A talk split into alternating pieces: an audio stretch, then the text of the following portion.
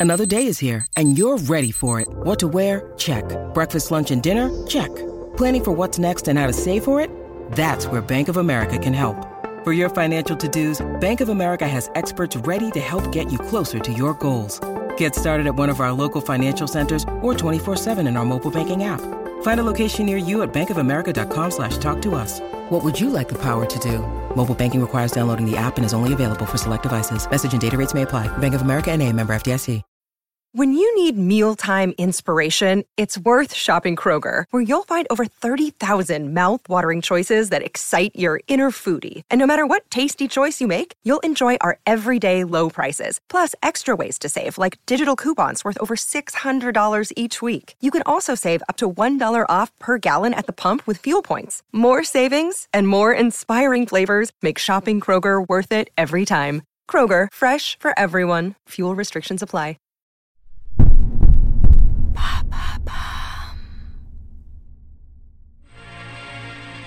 1969. Il fait nuit. Nous sommes à bord du Vickers VC-10. L'avion atterrit à l'aéroport de New York. Mais tout d'un coup, un homme saute de l'avion et s'enfuit dans l'obscurité. Ce jeune homme, brun aux cheveux mi-longs, toujours un sourire en coin, à la carrure imposante pour son âge, est condamné pour multiples escroqueries dans pas moins de 26 pays et doit être jugé dans son pays d'origine, les États-Unis. Son nom, Frank Abagnale Jr.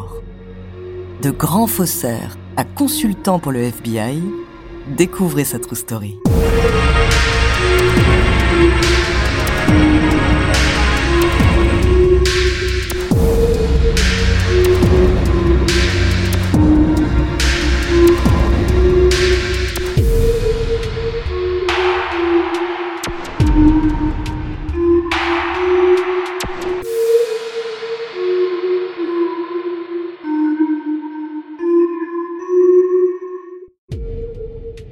Bonjour, bienvenue dans True Story. Aujourd'hui, je vais vous raconter l'histoire d'un type qui est une vraie, vraie, vraie leçon d'audace. Frank Abagnale Jr. naît le 27 avril 1948 à Bronxville. Sa mère est d'origine française et son père italo-américain. Il passe son enfance dans un quartier du Bronx, à New York. Ses parents divorcent pendant son adolescence, un événement qui traumatisera Frank. Ne supportant plus d'assister au procès de ses parents, il fuit un jour le tribunal alors qu'il n'a que 16 ans. Pour se venger de ce que ses parents lui ont fait subir, Frank décide d'emprunter la carte bleue de son père pour acheter des pièces automobiles. En réalité, le garagiste, complice du jeune homme, fait de fausses factures au nom du père de Frank et retire l'argent avec la carte de crédit volée pour le partager avec le jeune homme. Ainsi, les deux compères ont volé 3400 dollars au père de Frank. Pour qu'ils ne s'aperçoivent de rien, l'adolescent jette les factures reçues par courrier. Jusqu'au jour où un agent de recouvrement contacte son père en personne. Cette première escroquerie marquera le début d'une longue vie de truand pour Frank Abagnale. Frank est envoyé par son père en maison de correction. Très vite, le jeune homme s'échappe et part vivre à New York avec comme unique ressource les 200 dollars qu'il détient sur son compte. Là, il vit en écoulant des chèques sans provision et profitant de sa taille et de son physique mature, il se vieillit de 10 ans et falsifie aussi son permis de conduire. À 16 ans, Frank prépare sa première grosse magouille. Son rêve étant de voyager, et ce sans débourser le moindre centime, il se crée la fausse identité d'un pilote de ligne de la compagnie Pan American World Airwaves. Pour ce faire, Frank se fabrique méticuleusement une fausse licence. Et pour ce qui est de sa tenue, Frank appelle tout simplement la compagnie en leur expliquant l'avoir perdue.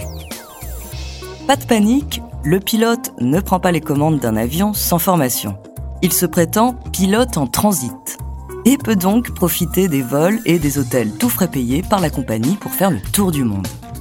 Une seule fois, sous la pression d'un de ses supérieurs, Frank se retrouve aux commandes d'un 707. Mais il s'en sort en déclenchant discrètement le pilotage automatique. En tout, sur deux ans, l'escroc aurait parcouru près d'un million de kilomètres sur 250 vols en découvrant 26 pays en toute illégalité.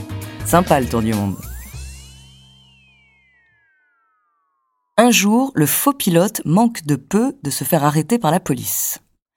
Il décide alors de troquer l'uniforme contre une blouse blanche. Pendant un an, Frank prend l'identité d'un pédiatre, Frank Williams. Il exerce dans un hôpital de Georgie.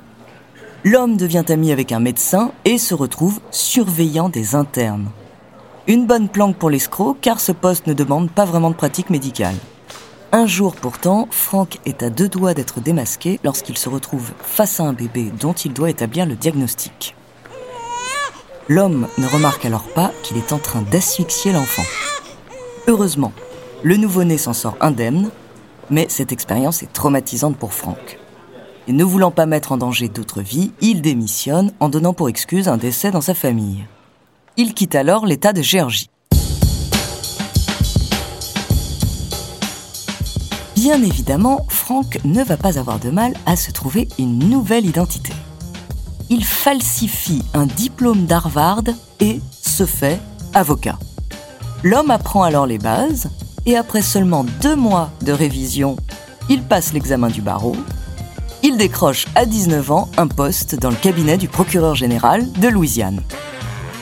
Mais un jour, un étudiant d'Harvard le questionne sur ses études et étrangement, Frank est incapable de répondre. Méfiant de cet homme un peu trop curieux qui épie son passé, Frank fuit une nouvelle fois. Suite à cette mésaventure, l'escroc s'improvise professeur et enseigne la sociologie dans l'Utah. Pour être crédible, il se contente tout simplement de lire le manuel avec un chapitre d'avance sur ses élèves. Après ses nombreuses escroqueries aux États-Unis, Franck Abagnale, qui risque de plus en plus d'être démasqué, fuit direction la France. À ce moment-là, il est alors traqué par le FBI depuis des années dans 50 États et recherché dans 26 pays. Il s'installe vers Montpellier, la région d'enfance de sa mère, et d'après ses dires, il se rend en France parce qu'il a un faible pour les petites françaises, qu'on peut comprendre. En 1969, un pilote reconnaît le visage de Franck sur une affiche de recherche et il le dénonce. L'homme est arrêté. Franck est condamné à un an de prison, réduit à six mois et il est ensuite enfermé à Perpignan. Douze pays où il a réalisé ses escroqueries réclament alors son extradition. Franck est ensuite jugé en Suède et là, il réussit à échapper une lourde peine en racontant qu'il a simplement créé de faux chèques mais qu'il n'en a jamais falsifié. Il est alors enfermé six mois. Après ce deuxième jugement, il devait être envoyé vers l'Italie, mais la Suède préfère finalement l'envoyer directement aux États-Unis.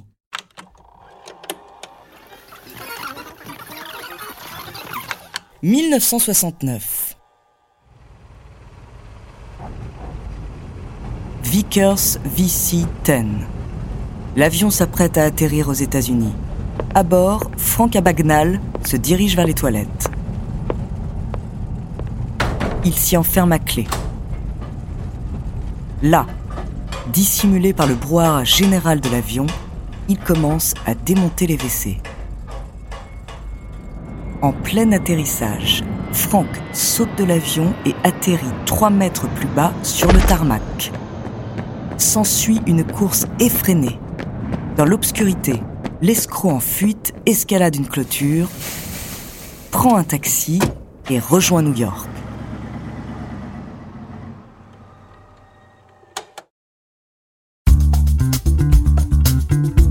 Une fois arrivé à New York, Frank récupère les clés d'un coffre-fort contenant 20 000 dollars. L'homme part rapidement en direction du Canada pour ensuite rejoindre le Brésil qui n'a pas d'accord d'extradition avec les États-Unis. Malheureusement, il n'a pas le temps de mettre son plan en exécution et est de nouveau arrêté au Canada et enfermé provisoirement à Atlanta.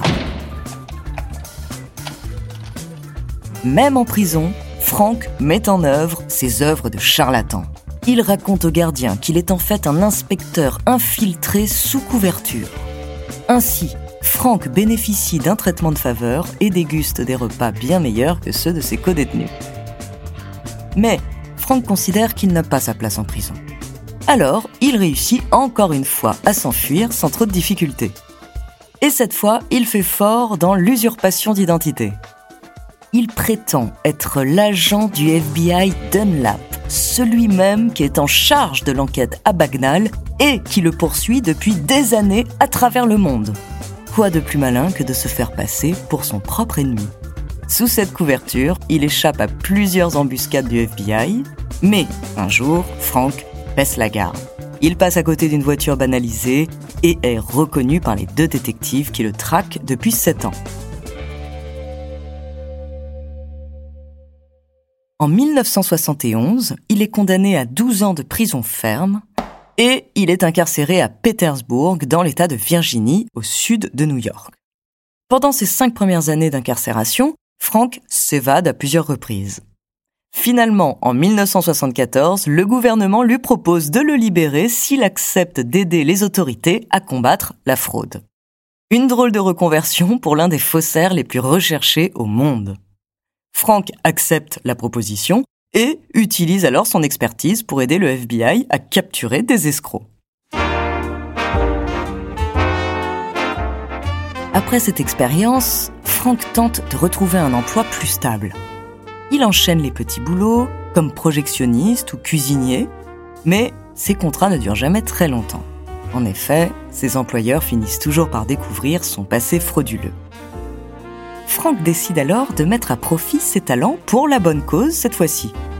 Il se rend dans une banque où il explique son passé et propose d'aider à démanteler les différentes arnaques que peuvent faire les faux monnayeurs. Il soumet à la banque le deal de ne pas être payé si ces informations s'avèrent inutiles. Et les résultats sont impressionnants. Frank réussit à être payé et mène parfaitement bien ses missions l'ancien escroc excelle dans cette nouvelle activité et poursuit une carrière de consultant en sécurité, notamment pour le FBI. Il l'a traqué pendant des années.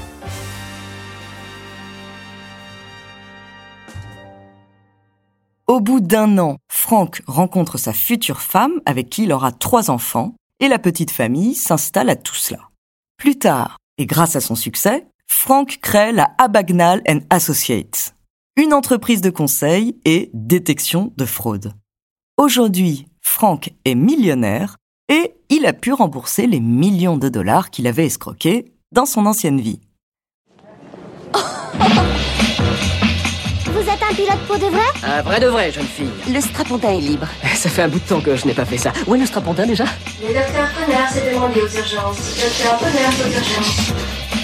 C'est la preuve irréfutable que l'accusé a menti. En 2002, Steven Spielberg veut consacrer un film à l'histoire de Frank Abagnale, et pour écrire le scénario d'Arrête-moi si tu peux, Catch Me If You Can, Spielberg interview Frank quatre fois.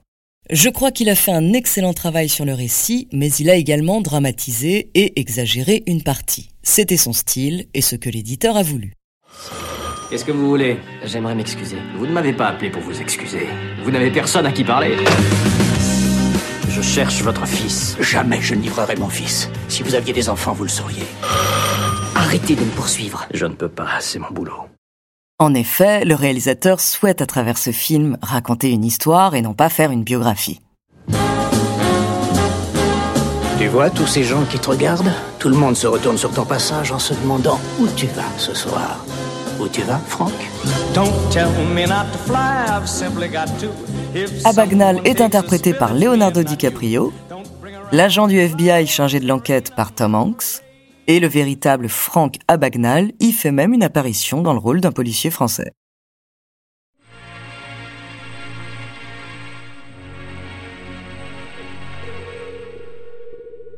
Merci d'avoir écouté cet épisode de True Story.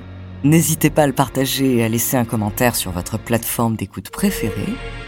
La semaine prochaine, je vous parlerai d'un illusionniste.